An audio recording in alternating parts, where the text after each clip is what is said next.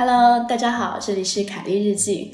呃，这一期又是凯丽日记的高光时刻，就是在上一期斯嘉丽呃来做嘉宾之后，凯丽日记呢邀请到了著名三五环 的主播飞哥。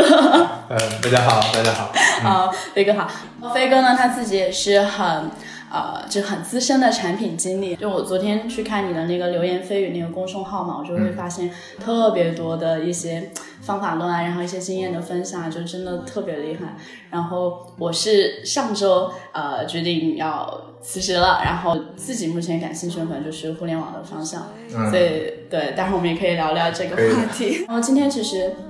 嗯，想要来展开的一个话题呢，是关于人与人之间的联系。就我昨天我们在讨论这个话题的时候嘛，呃，就我为什么会想要跟飞哥来聊这个话题，是因为我跟我一个朋友，他说，呃，他有一个困扰，困扰是他发现走在人群中会觉得自己很难受，就他没有办法跟人去建立很，比如说哪怕不是亲密关系。哪怕去认识这个人，他会觉得有一种自卑或者是难受的心理。嗯，为什么呢？他有说过更深的原因吗？他跟我分析的原因就是他比较自卑，他觉得别人是无法认同自己的。OK，嗯，我就觉得飞哥你是录过三十多期，就很就是播客嘛，然后其实邀请到不同的嘉宾，然后不同的性格，然后跟他们快速的去建立一种联系，哦，所以就就这个话题，我觉得是还是蛮有趣的，还是值得来聊一聊的。嗯，明白。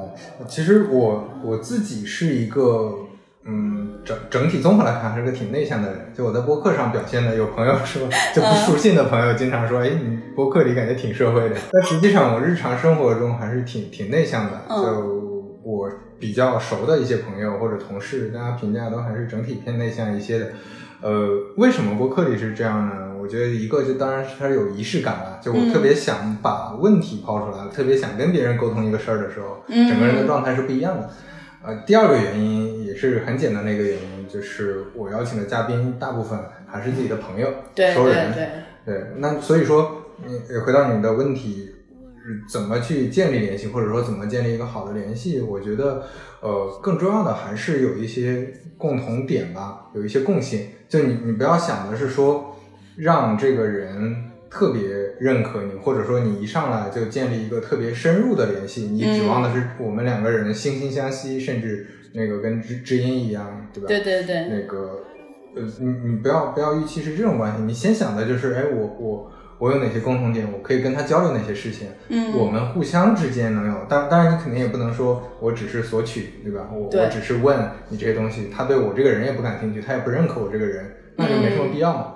就首先你不需要别人所有人的认可，然后你你你自己相关的这些呃，你觉得有哪些你自己有的东西，你自己可以沟通的东西，跟别人去沟通。那比如说我我之前聊的嘉宾里面可能不同的，比如说有做自媒体的，对对对，那我自己也做自媒体，那我可以跟他交流这些东西。那我自己做产品的，我可以跟少男啊，跟其他的产品经理去聊一些产品的东西。啊，我是做互联网的，我也可以跟大家聊互联网的职场等等，就是我们都有一些。这种共同的点，共同的这种联系，这种联系大家共有的基础上，就可以在在在在上面建立联系。但是你建立的这个联系，就像刚才说的，你不一定是一个很综合的、全面的一个联系，是说我们一定是特别亲密的、非常好、非常好的朋友，才能才能在播客里聊。我们就针对这个话题，在这个话题上，我们是有共识的，我们是有一个有一个比较好的呃那个互相认可和沟通的语境的，就就 OK 了。所以说，你看。呃，这就说到刚前面我们也聊到跟阿卓聊，对阿卓，首先我跟他确实没有那么熟，我们见过几次，嗯，但是没有没有特别熟，呃，我们互相也只是一个一个听听友和主播的关系，我是他的听众，他是我的听众，嗯，然后我们刚开始见面去聊的时候，其其实就很不顺畅，这这里面就涉及到两个问题，第一个就是呃。我们本来不是熟人，不是朋友，我们也不知道自己的舒适区和各自的舒适区、彼此的舒适区和大家的状态、大家的价值观各方面其实都是空白的。嗯，然后另一块呢，就是我们其实共同点会特别少，就我们共同的价值观和话题、知识，用他的话说，知识结构这些都都都特别少，那就会导致不在这个语境下，所以刚开始聊的就会非常痛苦。其实哪怕后面。反复聊了好多次，终于最后录出一期来，听众也会觉得聊的比较艰难，对，中间聊的比较艰难，对啊，就像刚才你说的，中间会硬切掉，因为实在聊不下去，这个话题就先打住，然后就进下一个话题了。嗯，对对对。但是这种碰撞本身也是很有趣的呀。对，就所以这就是说，嗯，这就是我前面说的，你不一定是说你建立联系都要奔着一个，你前面不是还说嘛，你自己亲密关系，你是担忧亲密关系之后的那些坏的部分，所以你就不进入这个关系了，其实没必要这样的，你可以先有浅的关系。对吧？嗯，你可以先 dating 是吗？对，先建建建起你的鱼塘来，是不是？这段卡掉。先对，先 dating，你先认识很多异性，你先认识，先先有一些这种关系，然后你慢慢的在这里面去碰撞也好，去就就你你不一定是说非要求同。对，而且你不一定非要要要求特别高，或者说一定要特别完美、特别完善的去建立所有的关系，这这个没什么必要嘛。就大家还是养养成了一个，我觉得还是有点学生思维吧。对对，我一定要什么事儿，我就要啊，我就要建立一个联系。我担心这个，担心那个，我做不到最好，我就不建立了。那这个就就就什么嘛，本末倒置了。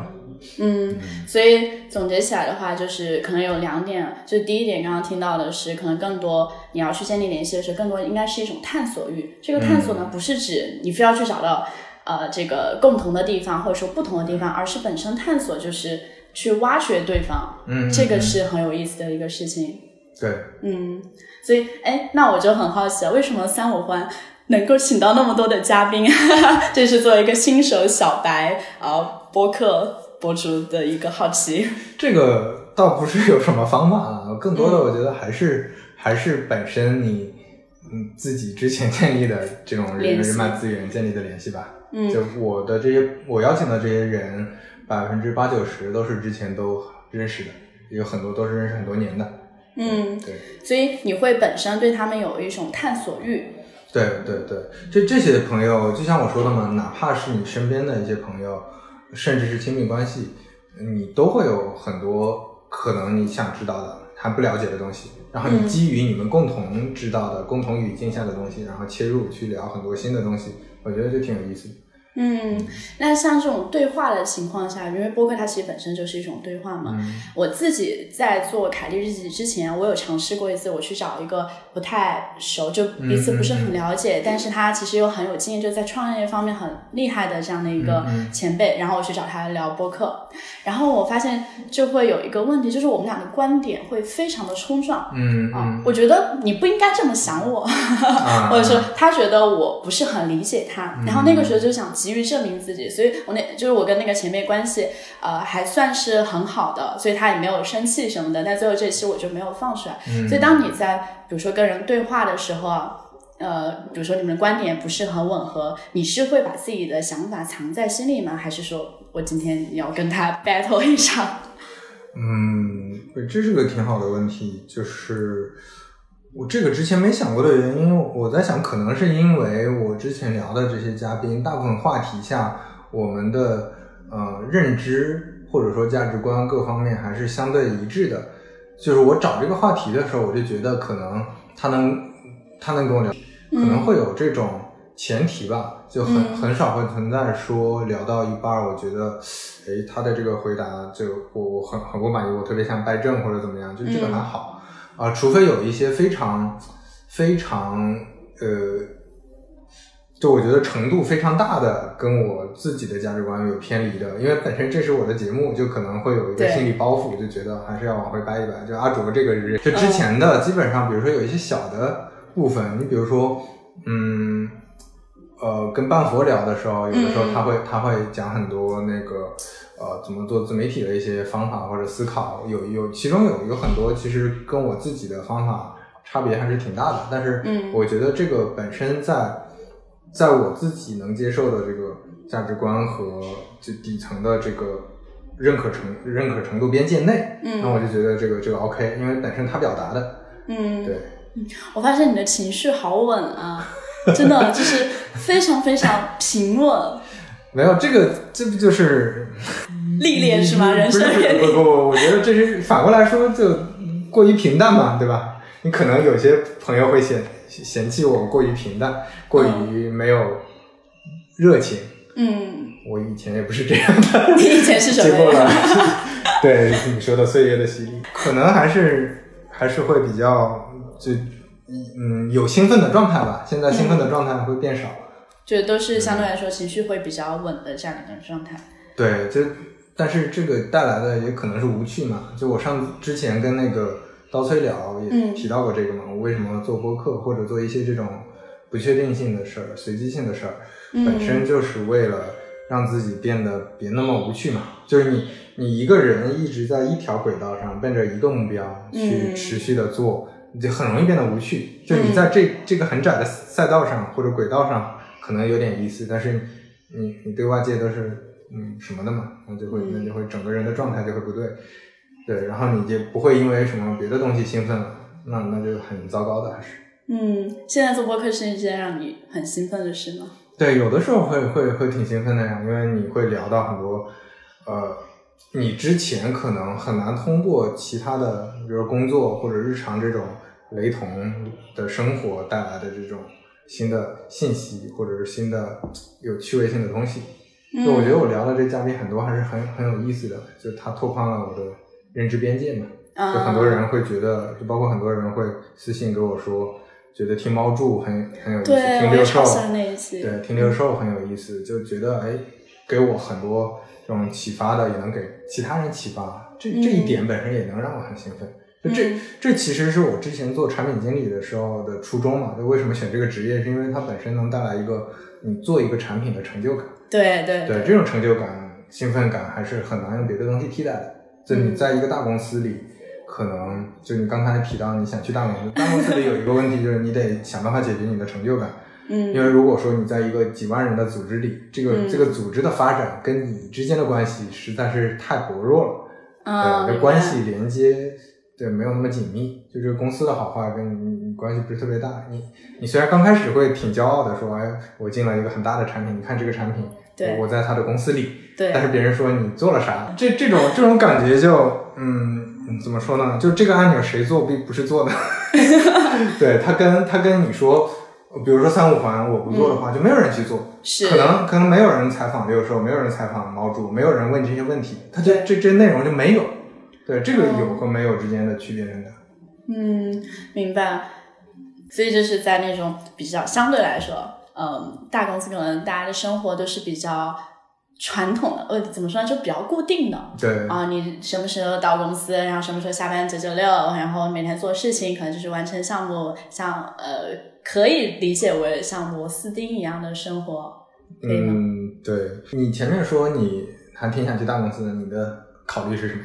嗯，我是因为我两段工作经历其实都是偏创业公司嘛，我觉得创业公司有一个最大的。啊，好，先说好处啊，就是好处，你可以啊，非常有自主权。我想把这个事情做好啊，是我来找资源。我公司没有那么多人嘛，也没有那么多资源，你要想把它做好，你就必须去疯狂的找老板要，或者找外界去 BD。这个所有的这种掌控权都在你自己的手上，你能做好你就做好，你做不好其实老板也不会怪你，因为本身他就是没有的一个事情。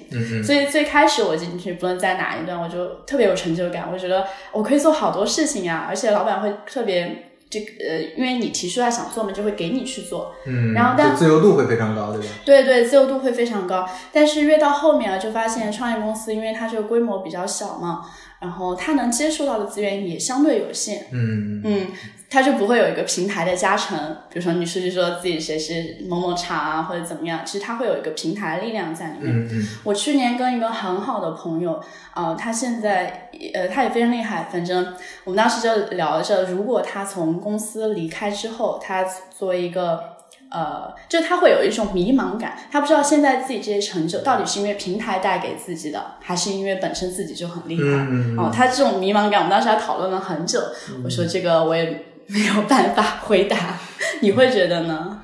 嗯，明白。就这个还是很典型的一种，嗯，一种认知，而且这个这个认知也是，嗯，怎么说，比较现实的吧？就比较确实是真实存在的嘛。你在大公司。很容易，就像我刚才说的，我为什么说成就感低？就其实你也做了一些东西，但是为什么成就感低？是因为它的可替代性很强。嗯，就是嗯，没有你，别人做也都能做得了。这种感觉会比较强烈。所以这就是你前面说的，到底是平台因素还是个人因素？就你自己的自己是真的很厉害，还是平台加成很厉害？这种情况就是你要去回答这个问题的话，我估计百分之九十五的情况下都是平台加成更多一些。这这这个这个也很很正常，因为就像你说的，可能平台有资源，就是你做一个小的决策，你这个决策价值本身很呃很小或者很弱。但是它因为平台的加成，它会放大很多倍，它会它会把它放大的，所以说你最后就可能能产生很大的一个价值，但是这个价值是依赖平台产生的，你没了平台，可能你也做不了这么这么有价值的事情。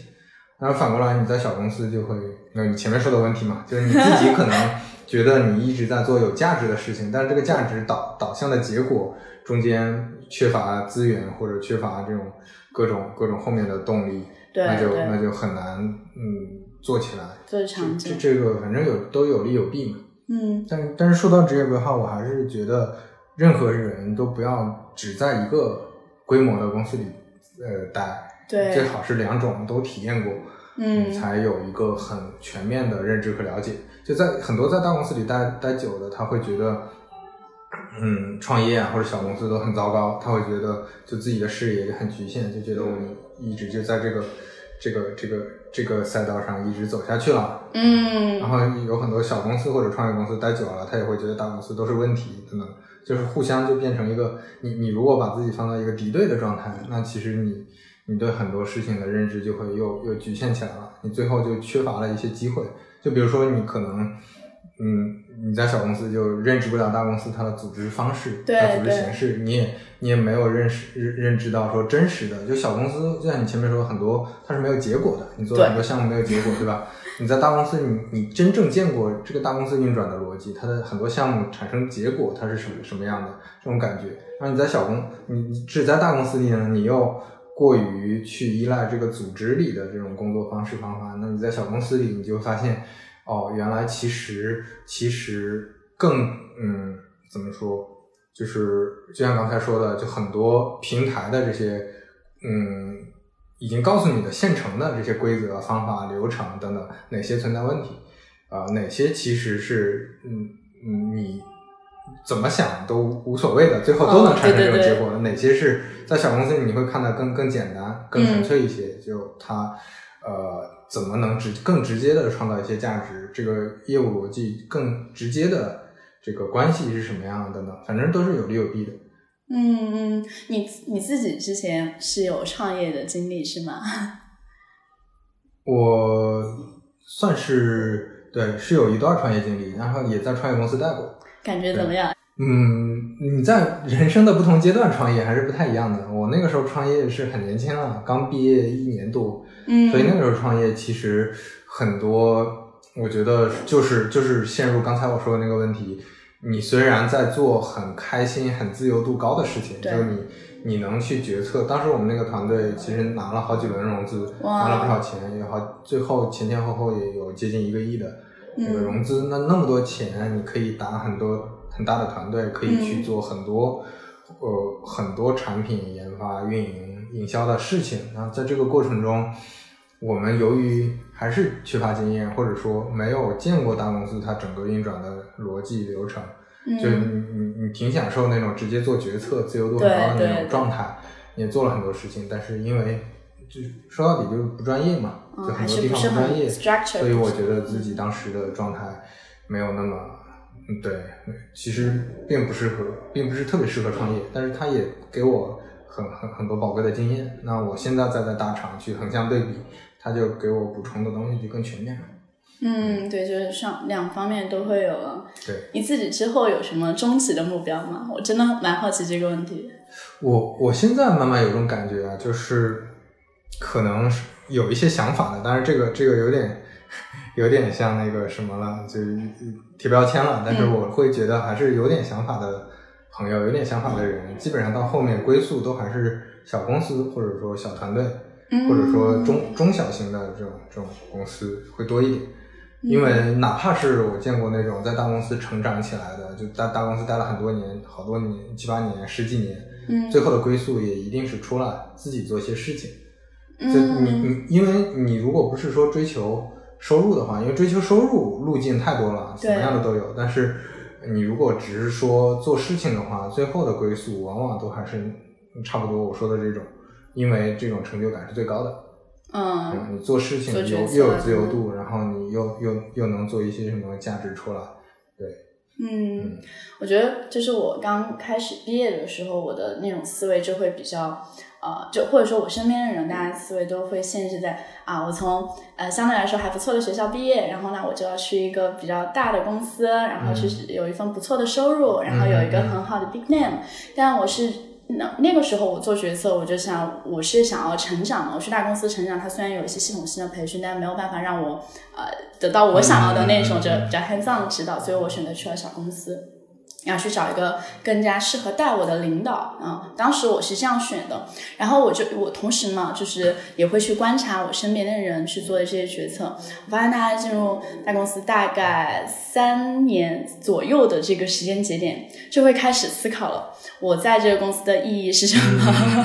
然后我每天去做这个事情，好像一两年也没有什么变化了。对对对，是这样的。我我我我现在发现就很有趣的一个点是，嗯，刚。刚工作前三年，基本上很少有人会抱怨工作，就大家都是在一个很好的，大部分情况下吧，在一个很好的状态下。对对对对。然后等了三年，就很快就会遇到瓶颈。就小公司通常的瓶颈就是一个事情，嗯，做不下去了，推不下去，项目推不下去了，做不出东西了。然后大大公司就升不上去了。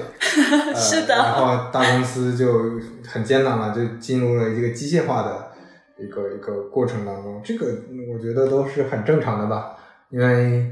不可能说每个人都在永远是一个快速成长的一个一个一个曲线上。就刚毕业，你还是一张白纸嘛。就说白了，上学的时候我们学的东西，呃，都都都没啥关系。跟工作的时候，工作的时候你觉得啥都可以学，很多很新奇，嗯，然后很多都你突然开始做做一些感觉上还是有成就感的东西，对，感觉都很好。做几年之后就会面临这种困惑，嗯，这个很成长。你有没有什么印象比较深刻的，类似于这种职业选择上面的困惑啊？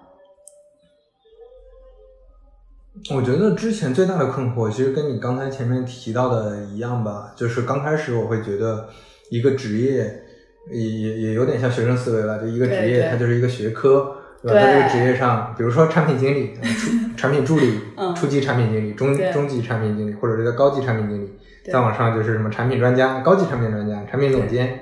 高级产品总监，再往上产品副总裁，然后我本来以为所有人的路径都是这样的，嗯，就就是他就跟升级打怪一样，哎，对对对，一级一级一级一级，你只要努力工作，你只要什么那个那个勤奋学习，你只要做做做事情就能这么上去。后来发现不是这样，就职场根本不是这样的。就首先很简单的一个例子，你如果在小公司的话，这个公司虽然有产品。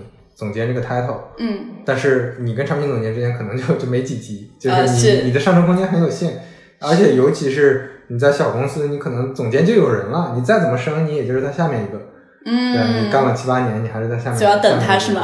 等他，那小小公司等不到，一般也，对，所以这这是一个现实问题。大公司的现实问题就是，它是一个非常激烈的一个竞争关系，它那种竞争关系可能可能跟又又回到了。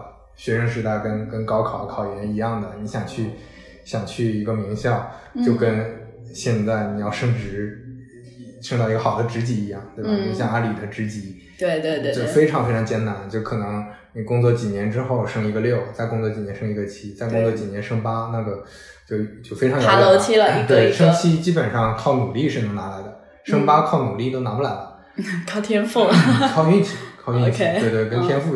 有一点点关系，但关系不是特别大。这这这这其实是一种，嗯，是一个，呃，它它虽然是一个在一个组织内的一个例子，但是它可以复用到很多状况下的。就不不管是你未来创业，还是在任何任何一个公司里做任何的职业岗位，都会存在这种情况。就是你往上走的时候，你会发现，你你你想要进入一个快速成长的曲线，到后面就会难了。就前三四年可能靠奋斗。对，然后后面基本上就要靠一些你的选择，这个选择你其实也可以通过自己的努力去主动选择一些更好的机会，但是这个要求会非常高。对，你要有非常全的信息，你要非常好的人脉和资源，才能去一个很好的位置。嗯，然后还靠运气，你有没有好的机缘能去这些会变得更重要一些。嗯，那你会觉得最完美的一种工作状态是什么样的呀？最完美的工作状态，嗯。其实就我前面提到的那种，你在没有任何呃财务压力的前提下，你做一个他自己能赚得起来的一个生意，但是这个生意你未必是一把手，你可以是里面的一个主要的角色，嗯。那嗯就就 OK。你你像我认识我我认识很多阿里的老老嗯比较老的一些同事，嗯就他们工作比较多年了。就你如果一三年或者一一年之前加入阿里，你现在肯定是财务自由的。就你不管是什么，不管是。对 你不管级别多低，一定是财务自由的。那这种这种老同事，他们一般就是出来会自己开个小公司，对然后开个小餐馆，开个小咖啡馆，开个酒馆。哦，真就的阿里附近的那些酒吧和餐厅，很多都是自己人开的，对，或者就是就这种这种状态，远比在大组织内要要舒适嘛，就自由度很高。对，然后我就我就就就，我觉得这个是反而是挺好的一种状态。当然我，我不一定是开这种实体的什么餐馆、酒吧，但是可能会做一个，哎，我觉得这个这个产品蛮有意思的，比如说播客，这个也有可能，对，就这一类的。哦，我觉得好有意思啊！就因为我听到蛮多互联网人说，他们之后如果啊、呃实现财务自由自由之后，都想开餐馆、咖啡厅，这是一个大家的共识吗？就因因为这个，你想嘛，逻辑也很简单，就这种这个这个东西，它本来就是一个产品，而且这个产品它非常符合说你你自己可以呃去迭代它，对然后它又是一个很很有意思的，你可以讲出来还挺骄傲的一个事情，就比较有价值感的一个事情。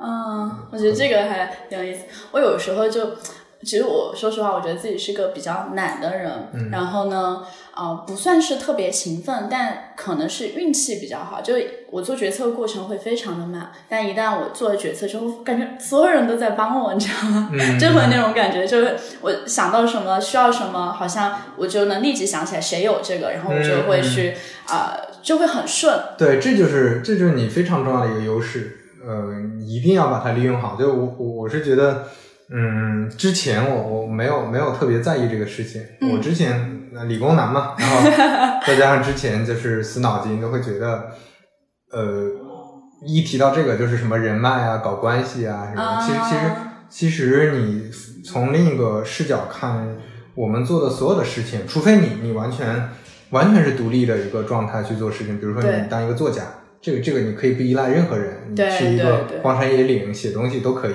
对，呃，但是你在现在这种现代化的一个社会里去做任何事情，你都需要人的。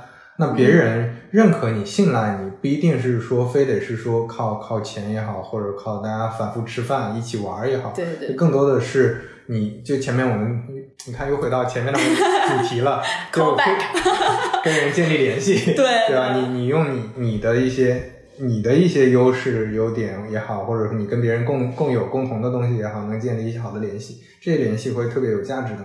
这个联系的基础不是物质，呃，对对，不是物质，甚至不是精神上的那个那个共鸣，而是大家达成一个共识。这个共识就是说，他们为什么愿意帮你？因为他们觉得你的某些方面他们认可，嗯，然后你们之间，比如说互相帮助，可能是有共识的。你们之间在很多事情上，你们同时认识一些人，同时做过一些事，都是共识。这个共识会特别重要。嗯，也就是共同的连接点，对对，这个连接点，呢，主要还是我要认可你嘛，对对吧？认可是都是基础，这个认可其实是你们有一些共识。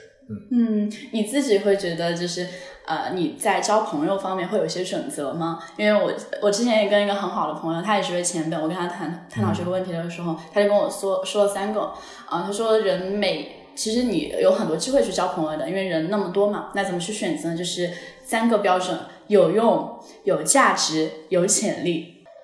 对，这这是这是你从功利视角去看，嗯、比较比较，对，他还补充一点有趣，还有有趣，嗯，就这几个点。对，这个是从功利视角看的嘛。我、我觉得你呃，这这些都没问题，这是其实是你为了实现更好的一个联系之间的价值所所定的目标嘛。但是这、这个还是我觉得它下面还要应该有一个底层的东西，就是大家是有共识的。这个共识可能包括你共同的价值观、对共同的话语体系，嗯或者说，嗯嗯，怎么说，共同的一些你们对共同点的呃优或彼此优势的一些认可，对，嗯就这这这一些这一些东西可能才是基础吧。就比如说你觉得他有价值，但是他就很不认可你，对吧？他不认可你的 某些地方，那你拿这个东西跟他去交流，就就随便举例子，比如说我。如果我认识一一个自媒体的朋友，但是他嗯非常不认可我做自媒体的方法，我也看不上他做自媒体的方法。那虽然我觉得他也有用，他也有价值，但是你，呃，你你你非要硬要跟他建立联系，也是能建立起来，但是两个人不可能有很很长期的这种或者有很深度的对深度的一个联系，对，嗯大家是没有共识的。嗯，你自己觉得自己是一个包容性很强的人吗？嗯，看哪方面吧。就比如说在跟人的交互这个方面，我是一个非常不愿意起冲突的人，可以这么说。我发现了对对对，包容心倒不一定，嗯就可能心里在骂街。对，但是表面上觉得，嗯，你还行吧，嗯你还可以。对然后我们下次不要见面就行。对对对，对可能是这个，可能是这样的。因为我是去听了你的很多期播客嘛，嗯我有时候会明显感觉，就是飞哥你是有一些话想要说的，嗯但是可能是呃为了这个 节目的效果什么，你就会说嗯嗯，嗯，是的。比如说像现在是吧？没有没有，对，这嗯，是是会有是会有一些了，但只不过是，嗯，这个这个倒也不不一定是包容心吧，你你要你要接纳说别人有不同的观点，嗯，对吧？这就是这些不同的观点可能甚至对你是有帮助有价值的。对就比如说，嗯，你比如说我跟阿卓聊，嗯我我我我，就这个这个不知道该怎么描述比较好。就是虽然我跟他很多价值观或者或者语言语境、知识体系很多不一样，嗯但是我能接纳，就是我能嗯包容这些。但是有的人是包容不了的。嗯就这个这个我不知道该怎么区分，但是确实有的人不一样，但是你能包容；有的人你确实是包容不了。呃，不太好举例子，就有的人你跟他聊，你是觉得嗯你不可能跟他做一期博客的，因为你觉得他他可能在某些方面价值观跟你差别太大了。阿卓这种，我觉得我可以认可，就比如说，对，嗯，有朝一日你我被迫接受这种价值观，我被迫成为他这样的人，我可以接受。嗯但是有的人我是打死都不想变成他这样的，对，这、啊所以这是包容性的一个基础。就我，就还是会有自己的一些坚持在。对对对，嗯，我就是嗯没有坚持的那种人，我感觉就是什么都能包容是吗？嗯，因为我觉得这个本质上跟我没有关系，嗯嗯，就是我觉得我是一个特别呃独立或者说完整的一个人，所以你是很清晰跟别人的边界嘛？对对对，所以我知道他讲的这些东西，我觉得会非常有意思，因为他帮助我去了解这个世界，还有这么对对多种呃生活的方式啊、思考的方式。我说，哎，这个人脑还有意思啊，就是大家都是人脑，但是大家想的东西是不一样。对，是这个意思。所以我就会觉得哦很神奇，我会很愿意听他讲。嗯，但你说他这个东西会对我，就比如说他一些观念想法会对我造成太多影响吗？也不一定，因为有的听呢，呃，我觉得吸纳不进来，所以我就会把它放在脑子里。嗯嗯嗯，对，就不一定会对我产生很多的冲撞。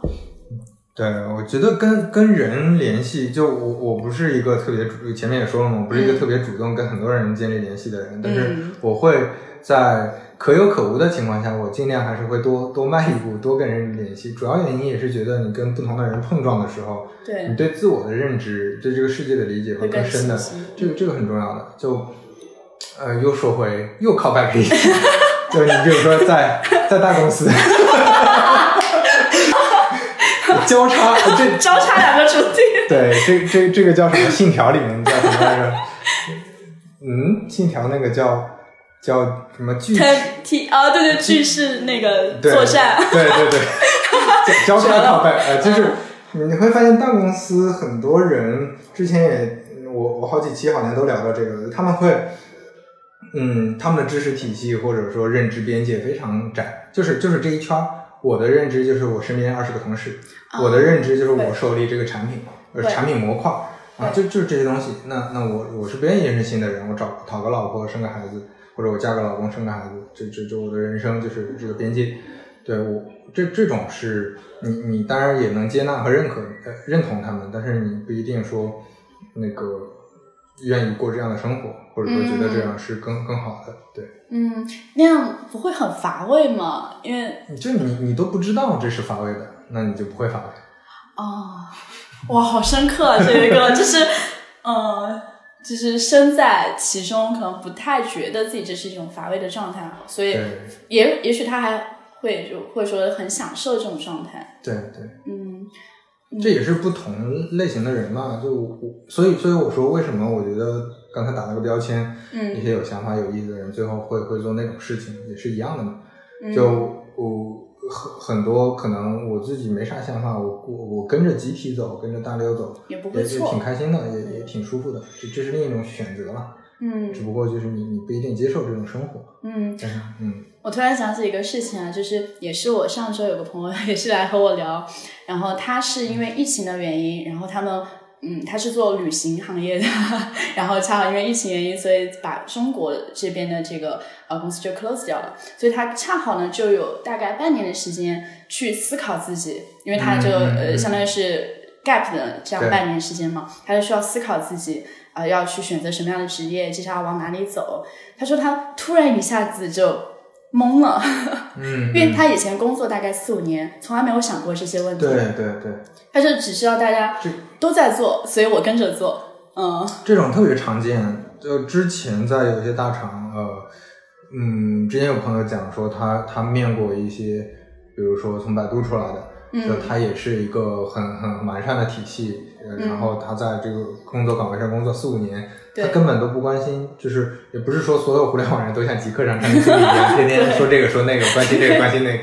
我我我只我关心全人类全世界的所有事情。那那就会有很多这种在大公司里的这个互联网从业者，他只关心自己手里这块儿，他甚至不知道这个互联网在发生什么，他就老老实实做自己的事情。这个其实就是我前面说的，你把自己的职业发展当成了产品经理、高级产品、高级什么，你再往上高级下去，台阶式的规划。对，然后当他发现在这个公司上不去了之后，他出来找工作，哎，就这个世界跟我想的不一样，就是原来阿里的产品经理不是这么做事情的，就他会以为这个世界就是就是他认知的这个这个状态啊，我我原来我学到这些东西只能在百度用，嗯，那这个时候就非常糟糕了，就你你你其实是并没有，嗯。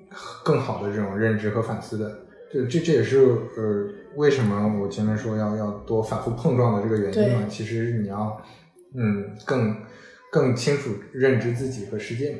嗯，就是比如说，当我处在这个，比如说啊现在在大厂里面工作，可能我更多要主动去跳出自己的舒适圈，然后去知道大家在想什么，以便。就是不要让自己和世界隔离开来，是这个意思吗？对对对，就在舒适圈里了解也无所谓，不一定对，就但是不要不要舒适到忘忘掉说还有其他的东西，对对对。哦哦，这样今天听下来觉得还真的还蛮不一样的，因为我在小公司嘛。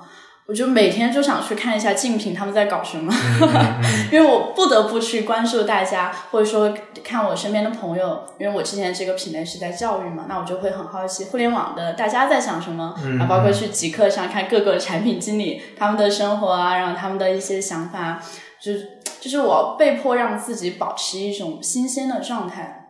对对对，嗯嗯，这嗯这就是在在在小公司可能大家。嗯，常有的一种状态嘛。那这种状态，呃，嗯，就是如果只有这种状态，可能也不太好。对，就嗯，看的东西，比如说特别散啊，一直在看新的东西，那你在后面的这个落地或者做事情方面就会稍微浅一点。对我就是突然一下意识到，呃，因为我很喜欢自己去想一些乱七八糟的问题，所以有一天我反思到自己，就是。在过去这两三年，我虽然看的东西很多，或者说了解的东西很多，但是我没有实实在在的去，比如说做出一个产品啊，或者说推动一个什么样的进程进行。然后这个时候，我就开始觉得，我需要一个更为强大的一个平台，或者一些资源，或者一个团队，大家朝着一个目标去努力的，而不是我一个人去朝着很多个目标努力。对对，这你真的知道一个事情怎么转起来的，它怎么做下去的，这种感觉还是差别很大的。嗯，我我接触到的投资人，我我之前也创过业，然后对，去年 gap 的时候也聊过很多投资经历、投资人。嗯。呃，聊的时候，其实你能明显感知到，这个这个好，呃，这个没有做过业务的可能不太好感知，就是你真做过业务，你能明显感知到投资人里哪些懂业务，哪些不懂，差别是非常大的。懂业务的通常来说还是自己有过一线的经历，对，然后那些不太懂业务的，可能咨询公司的，可能就是毕业就做投资啦，或者说金融行业的这种，他们看事情的方式是非常宏观的，然后会非常讲一些概念，但是这个概念背后代表的什么，他们是不知道的，他们只是收，他们有很强的这个计算推理能力，能把收集到的数据组合一下，但是数据背后，嗯，代表的是什么？这些信息背后代表的是什么？你没做过一线业务，还是很难知道的。这个这个是为什么说你不管是什么角色，最好还是这种嗯小公司，对，然后这种这种外部的视角，呃看的和内部的视角看的，在大公司里做一个哪怕是螺丝钉也好，嗯嗯，这种角色都可能都要体验的，嗯，这样才有一个完整的认知。嗯，我觉得这个也真的还蛮有意思，特别是去看呃，会说去了解身边人的职业规划，嗯他们的第一份工作其实呃。从某种程度上，都会决定之后的一些思维的方式，对，或者说一些起点啊不同。比如说，身边做咨询或者说做 banking 的同学啊，什么朋友啊，他们就会非常从上往下，就是那种宏观，是吧？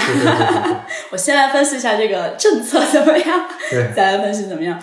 但是，一些比如说创业公司，或者是呃，相对来说，比如说像偏。Detail 的这种运营啊等等，大家做的可能更多是这个东西我能不能把它实现？对啊，我觉得需要什么样的资源去把它推动？嗯，对对对，嗯，但这两种方式单独的一种也是不太完整的。对对，嗯嗯，对，就就只看到一面嘛。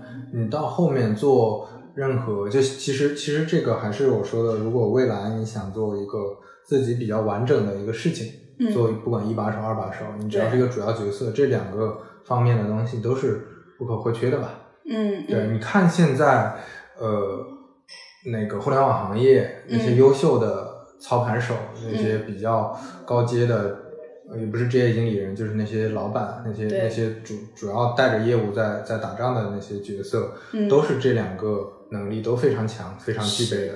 你很少看到说纯做咨询、做金融行业的人啊，立马跳到跳到一个公司里就非常厉害。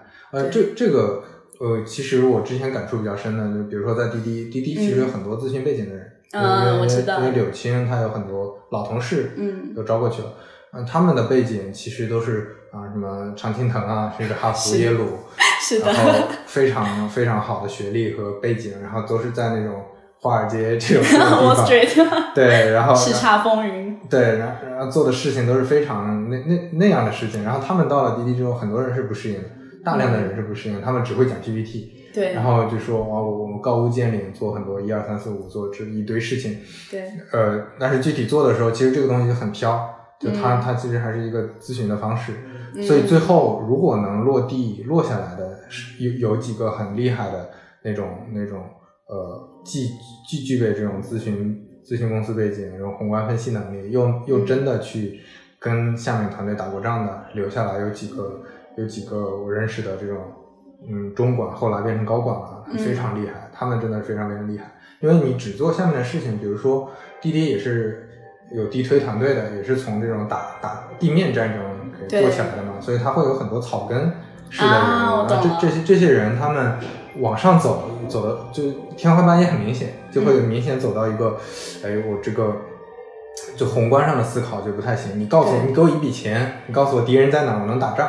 但是我去宏观的布局，说滴滴未来该怎么走啊？我这个业务该怎么做？可能还是比较难的。所以如果这两个都具备，我觉得是真的是非常厉害的，非常非常厉害。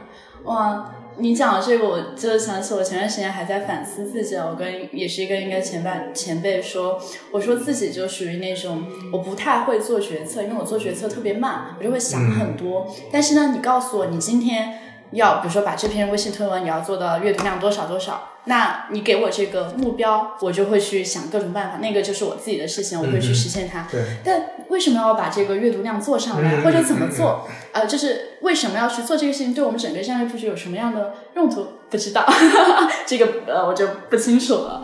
对，所以就会发现自己的思维就会卡在这里。嗯，对对对对，这这这，嗯，反正这两个都要长期的，嗯嗯，做各种的事情 case 去积累经验吧。对，你自己会觉得你有什么呃明显感觉到有个瓶颈期的时候吗？我时刻都感觉自己有瓶颈。真的吗？对，因为你总能，嗯，这这这也是一个很很悲凉的事情，因为你你做做到后面，你只要有一个跨越一个台阶，你到了更高的一个位置，你总会看到更厉害的人，这个这个是不可能避免的。就有些人，你甚至有些人，你发现你就无法超越了。尤其刚开始工作的时候，你无所谓嘛，你觉得，对对对，嗯，是那个那些厉害的人，我未来也可以跟他们学习，我也可以变成那样。然后做做了四五年，工作七八年之后，慢慢的你就知道自己的短板在哪，然后你发现自己哪些地方可以成长，那可以成长的方向也有很多人可以学习，可以去再去成长。对，这个这个。是感觉随时都有，随时都有瓶颈。那你有这种瓶颈时候，你会焦虑吗？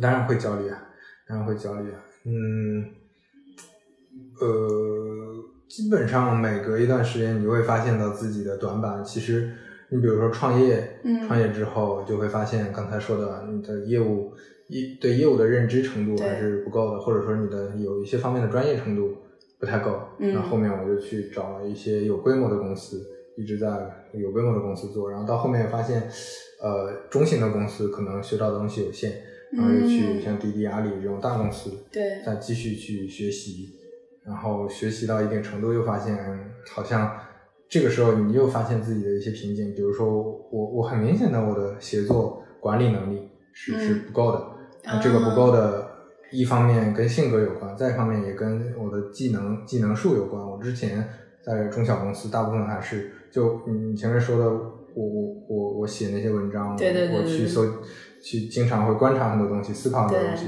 但实际上这个就会带来一些别的问题，就是可能你在呃不管是执行、落地、沟通那些方面，相对会欠缺一些。因为我是内向的，我是很愿意一个事情拿来我先思考，而不是先去推、先去做的，这也会带来一些问题。这些问题你在不同的环境下就会造成不同的困难。嗯，那你觉得你偏向？因为这也是我很好奇的一个点啊。你觉得你在进行职业规划，比如说要决策下一份公司的时候，这个岗位的时候，你是会倾向于去在这个岗位中去体现自己的优势，还是想说倾向于在这个岗位中去弥补自己的劣势啊短板？这个我觉得对于很多换工作的年轻人都很有参考意见。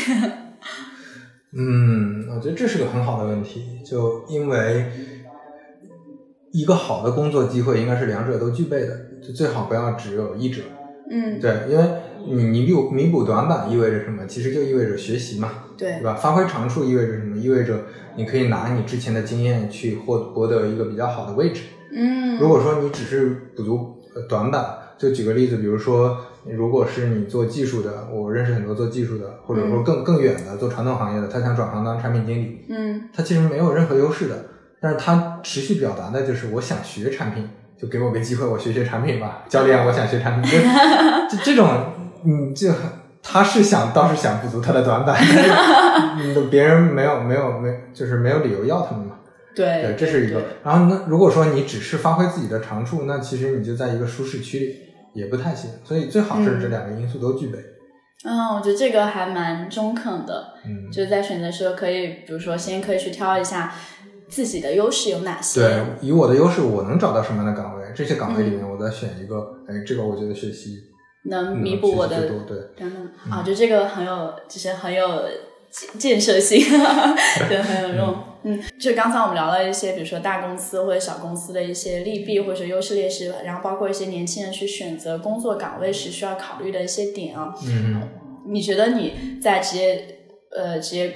这些经历当中，最有目前来说最喜欢或者说最享受的一段是哪一段？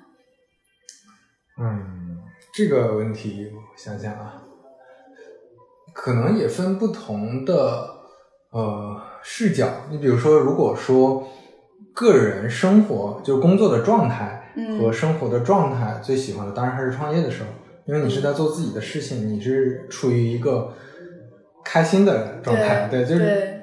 很享受那种。对，你不会说每天起床想着啊，我要给嗯马老师打工。对，我要是福报。对，就你你不会这么想，你你可能想的是啊，我我我要去跟哥们儿几个、跟兄弟们一起做点什么事情，我这个状态是很好的嘛，嗯，对吧？这这这，但是这是一个维度，就只是说个人个人的那个工作和生活状态。那你如果说学习和呃本身你在产品上做事情的这种这种价值感和兴奋感的话，那可能还是在滴滴更多一些。当时的那个氛围，我们整个产品团的氛围比较好，然后再加上你做的事情可能实实在在的有很多产出，然后你能看到你的这些产出在在转起来，嗯，然后大家一起去讨论沟通很多有价值的事情，这种那个时候呃主要是成长速度会比较快啊，我会比较喜欢那个时候，就这两个是我嗯我摘出来比较比较喜欢的时候。嗯，你觉得你的这种状态会？呃，这种重心会有改变吗？比如说，可能刚毕业的时候更想去做一些，哎，我就是 king of the world，我要去改变世界，然后做这种事情，然后慢慢慢可能会趋向于稳定，会有这种吗？因为我还没有到那个阶段。那会的，肯定肯定还是会的。嗯，因为我觉得这也是，嗯，我自己作为一个比较理性的人，或者理工科出身的一个。局限，它它不一定是个缺点，反正它是一个特征了。这个特征就是你会更客观的、更确定性的分析很多事情。嗯，就当你人到中年，当你哪有？当你在一个阶段的时候，你清晰的认识到，现在你去改变世界的概率已经非常非常微小的时候，那你就会把精力和时间投入到嗯确定性更高的事情上。嗯，那那些肯定还有一些人他会。我不考虑概率，我不考虑确定性，我就要去持续做那种可能能改变世界很多事情。那这种人也有，那这种人里面可能也有很多厉害的能做起来，也有很多就呃很可惜就没有没有没有做好，这都有。但是对我来说，你肯定是随着对自己认知更清楚和对对这个世界认知更清楚，嗯，慢慢的在改变自己的目标了。是一种妥协吗？嗯。肯肯定算是一种妥协了，肯定算是一种妥协了。但是，呃，这个妥协不是说那种我一下就到另一个极端，对，就是我我就我就完全认命了，就就是怎么样，而是说你可能在妥协的过程中还在跟这个妥协做着斗争，嗯，在在跟他做着一个斗争，是觉得说我一旦有一些什么更接近我原来目标的机会，嗯，我还是会再再去调整。就是其实对自己会有一个更清晰的认识，是在自己能力范围内去把有些东西是提升到对，就是那种特别不切实际的，你可能你可能有认知程度的，你就不会特别去碰了。嗯，对，就但是并并不代表说你就彻底妥协，是说我就老老实实打工就好了，我赚个这个钱就好了，心里还是有一些其他的这种想法。对，还是要自我成就的。对，嗯，然后我接下来这个问题，我是非常非常就昨天晚上很感兴趣的一点是，我在看你的那个流言蜚语嘛，我发现你整理的东西其实非常多，所以你是会固定就在你的工作也好，生活也好，会有一些记录的习惯吗？比如说每天会固定花一些时间来梳理今天学到的东西啊，等等。嗯，那那倒没有，那倒没有，没有固定的记录习惯，记录习惯是有的，但我记录的也不是很多。我觉得这个，嗯，能有持续输出，最重要的还是有思考的习惯吧。嗯。就你反复去想一个事情，你把它想，倒也不一定想得很透，就是你想一个事情，有一个初步的想法，然后这些想法慢慢的。呃，再跟你就我之前也一直有写东西的习惯，就在跟写东西这个习惯一结合，你就会发现这两个都不会特别困难。就有的人呢，呃，他本身是没有思考的习惯的，但是他他爱写东西，他一直写一直写，你到后面就没什么可写的了。对，要么就是你呃，你没有写作的习惯，你平时想想法很多，嗯，但是你写的很痛苦。就很多人也会跟我聊说，他他写的特别痛苦，他不知道该怎么写。那这个其实也只能是靠长期的习惯积累。可以来录播客，对，这这就是也不对，也不一定是非要用文字载体嘛。嗯，但是但是这些前提都还是你要你要多去想吧。那当你想的，呃，你觉得自己的那个输出不是特别够的话，你看我公众号今年更新的少了特别多，我去年更新的比较频繁。嗯，为什么就播客录的多一点？就因为播客跟别人聊嘛，你可以输入很多东西。嗯，对。哦，我觉得这个还蛮难得的。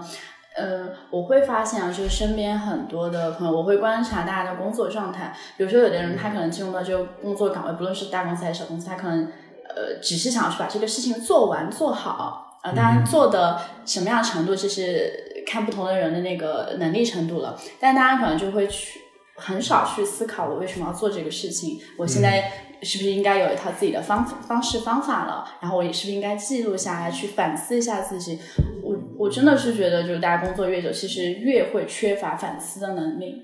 你会这样觉得吗？对对对对对，是是这样的。如果你没有这个习惯的话，一定会出现这种这种这这这也是。嗯，我说的为什么大公司里更更多会出现这种情况？因为小公司你碰撞的人会比较多，你碰撞的事情会比较多。大公司里可能这种少一点的话，你就很难意识到现在这种这种状况。嗯，然后嗯，反思的话，其实有些我我觉得这个可能跟性格或者说跟个人之前的。成长经历也有关系，就有的人他从上学到大学到毕业，对，他就一直是处于一个，嗯，我就我就选一个好的、相对好的一个专业，相对好的一个学校，相对好的一个工作单位公司，有爬台阶吗？对对，OK 了。嗯，但是在有些人可能不是，所以你你会发现，哪怕是在大公司，就我们刚才说的，其实也是一个标签了。就我认识很多在大公司里的呃朋友，他们也整个人的状态也是很呃。愿意跟别人碰撞的，到处去搜集很多很多输入，对，然后他自己有很多想法，他觉得在大公司他自己已经想清楚了，我在这儿就是很好的学习学习大公司的工作方法，学习我这块的业务，学几年之后我再出去去一个其他的公司去做什么事情，他想的也很清晰，这种也是有一些反思精神的，嗯，所以我觉得反思倒不是说跟环境有关，更多的还是你要跟自己有没有这个意识有关，你养没养成这种有没有养成这个习惯。嗯，我觉得这个真的很重要。对。然后前段时间就恰恰好是到这个话题啊，前段时间我是看了呃一个演讲吧，然后里面说到一个心态的问题，分为固定心态和这个成长心态。这个这个书叫做《Great》，就坚毅，是那个就是美国一个教授写的。然后他说，什么叫做成长心态呢？是你在小时候，当你完成，比如说举个例子，学习成绩不好的时候，你的父母告诉你，这不是因为你不聪明造成的，而是你这一次不够努力。啊，嗯，我明白。你可以下次把它做得更好，因为你总能找到这个 action 去弥补它。对，所以这样就很容易培养出就成长型心态的这样的人。对，这种社会好像这就是社会心理学的一个概念。我看了社会心理学那本书也提到有类似的这种心态，就你呃，包括怎么归因嘛，它的本质其实还是怎么归因。就当你当你遇到一些问题、遇到一些挫折的时候，怎么归因？当你呃那个平时认知很多事情的时候，你怎么去归因？嗯，像前面你提到的。呃，我现在的成功到底是依赖运气、依赖平台加成，还是依赖个人努力等等？这种归因怎么归因？本身怎么归因？归因的准不准确倒是在其次。你首先要想到说，要有这个意识去做这个思考，而并不是说你的心态就是嗯，那个那个别人传递给你的，或者说就是集体的一种共同的认识就完了。嗯，就是永远要。跳出来自己所在这个路径里面，然后开始去思考。对，开开启一个上帝视角，多去想一想。对，然后多和别人碰撞。嗯，好呀，今天就是呃邀请到飞哥来，真的很高兴。那也再次谢谢飞哥来凯丽日记，就是这么一个小的节目做客。嗯，做的蛮好。好 好的，谢谢。迪，还有彩蛋部分。那你就是在做这个。呃，三五环的时候，因为难免会收到一些，比如说不是那么 positive 的一些评价，你会有什么样的心态来应对啊？啊，这个我之前做公众号就已经习惯了，刚开始肯定是很情绪化嘛，对，就特别想解释，特别想说服，对对。嗯，后来就习惯了，就就无视就好了，就还好。吗？对，因为嗯，首先第一，你你看你的嗯目的是，就或或者说你看你。你为什么要去说服、尝试说服或者解释？就其实还是有情绪嘛。对。那你解决情绪问题就好了。因为你你你想要达到你的说服的目的是不太可能的，嗯就没有没有任何人是会在这种状态下是能被说服的。对，就我我很难，我之前可能一百次只有一两次能说服，就这个人真的是心心态特别好，对，因为他愿意接受对啊，他他批评你，他肯定就带着主观的、先入为主的一些想法，我觉得没啥必要，没啥必要去起这个争执。起完争执之后，嗯损伤的一定是你。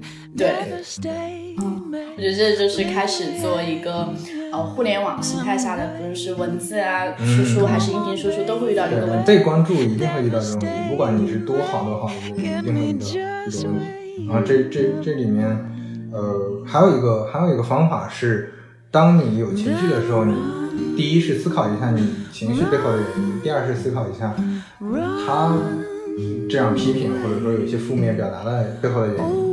你只要想清楚原因了，其实就还好。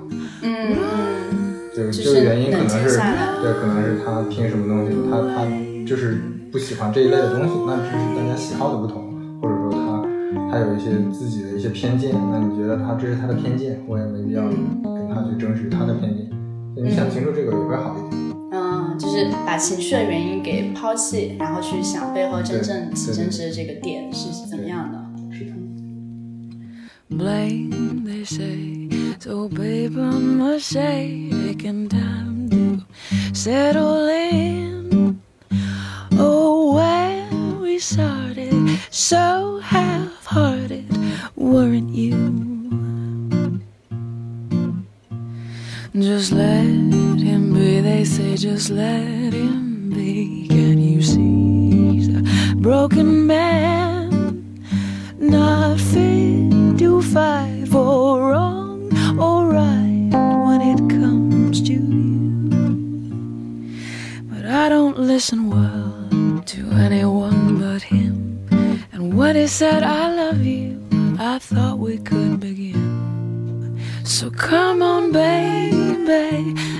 devastate me, leave me hanging and waiting. Come on, baby, never devastate me, get me just